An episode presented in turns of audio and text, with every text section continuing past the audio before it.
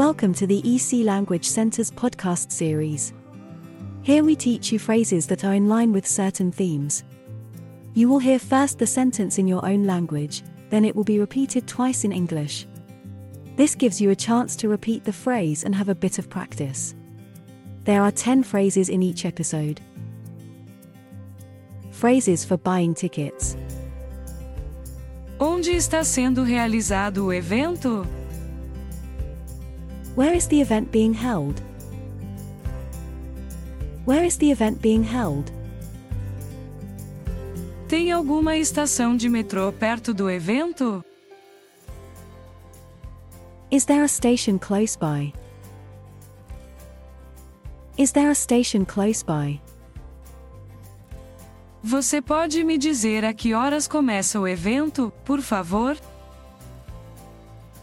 Can you tell me what time the event starts, please? Can you tell me what time the event starts, please? Você ainda tem ingressos disponíveis? Do you still have tickets available? Do you still have tickets available? Quanto custam os bilhetes? How much are the tickets? How much are the tickets?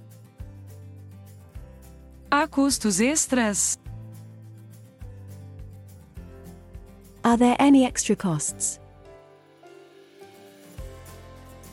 Are there any extra costs?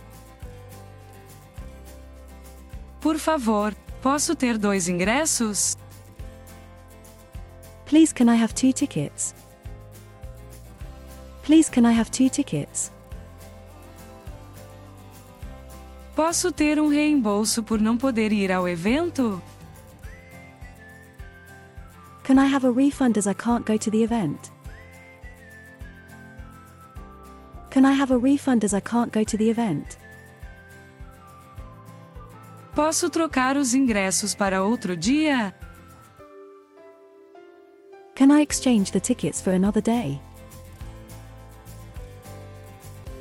Can I exchange the tickets for another day? Posso comprar um ingresso extra, por favor?